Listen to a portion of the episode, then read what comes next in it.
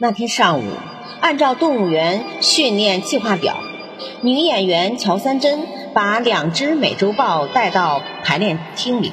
中午十一点钟，训练结束，按照规矩，她负责把两只美洲豹送回笼子里。那只雌美洲豹已经跨进笼子，她接着给猛驼子解开脖子上的皮圈。猛驼子的脑袋已经钻进了门洞，皮圈解开后，只稍按住它的脊背，用力推搡，它就会进入笼子去。咔嚓一声响，皮圈上的搭扣拉开了。乔三珍手按在猛驼子脊背上，刚要用力推搡，就在这个节骨眼上，突然南面传来羊叫的声音。这是美洲大羊驼特有的叫声。刚巧老天爷刮的是三级南风，那叫声清晰地灌进了猛驼子的耳朵里，就像银针刺到了他的敏感穴位。猛驼子身体剧烈地颤抖着，软绵绵的尾巴唰地竖了起来。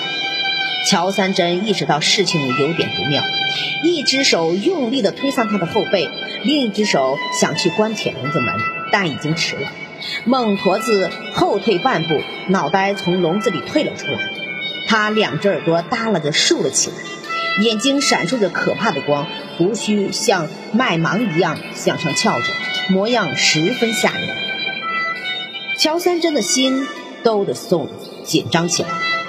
举起手上的皮圈要套住他，说：“你想干什么？不许动，躺下。”平时他这么吆喝，猛驼子会乖乖的听。可是这一次，他把他的呵斥当做的耳旁风。那皮圈抽打他身上，也像是抽打在木头上一样，毫无反应。他想重新给他戴上皮圈。但还没有等他动手，他就小跑的向声音那边跑去了。他急了眼，扑上去搂住了豹腰，想把他给拖住。可一个弱女子哪有力气和美洲豹较量？更何况她是雄美洲豹。美洲豹往前窜了几步，很容易就把他给甩了下来。他大声喊叫着。可正是吃午饭的时候，人们都去餐厅了。喊了好几声，也没有人答应。再说南面两百米开外的大羊驼，他那里的笼舍也是巧。那只刚刚满月的小羊驼不知怎么搞的，从两根木栅栏间狭窄的缝隙挤了出来，跑到外面来玩。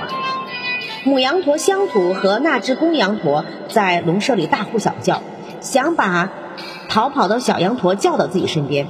可小羊驼淘气贪玩，爸爸妈妈越是叫唤它，它越是跑到外面。饲养员吃饭去了，没有人来干涉调皮捣蛋的小羊驼。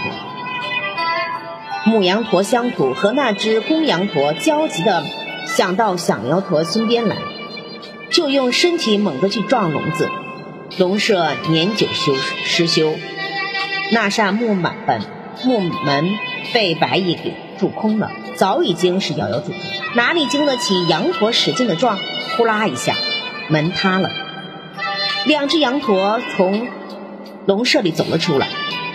小羊驼本来在那片橄榄树林里玩耍，见到爸爸妈妈来追，玩性更大了。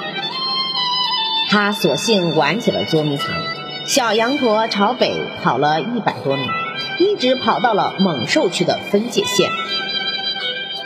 那道三米高的铁丝面前，原来两百米的距离缩短了一半，也没有了橄榄树的遮挡，又是顺风飘荡，各种因素加在一起，那母羊驼乡土的叫声传到了猛驼子的耳朵里。猛驼子一口气跑到了空旷的地方，看到了他日夜思念的羊驼妈妈。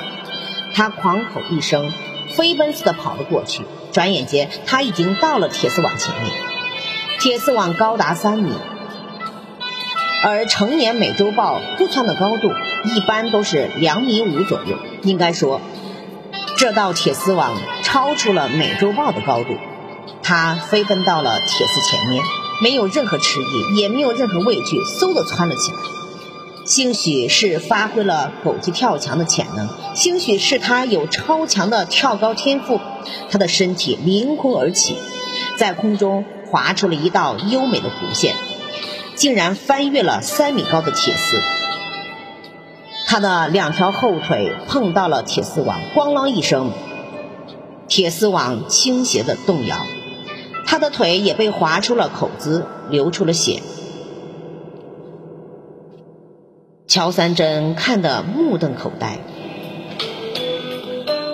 当猛驼子狂吼飞奔时，母羊驼乡土似乎已觉察到了危险的逼近，它一直在叫着它的孩子，与公羊驼一起保护着小羊驼，急急忙忙地往橄榄树林里撤退，但已经迟了。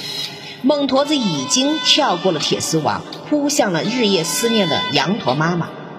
他的两条腿虽然流血了，可他太激动、太兴奋了，根本就没有注意到流血，当然也不会感觉到疼痛，朝着乡土狂奔而去。美洲豹的奔跑速度比大羊驼要快得多，转眼间。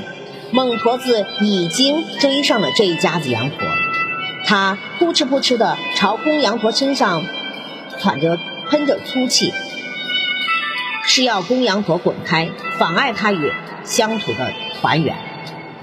假如公羊驼胆小谨慎、知趣的走开，也许就不会有流血惨案。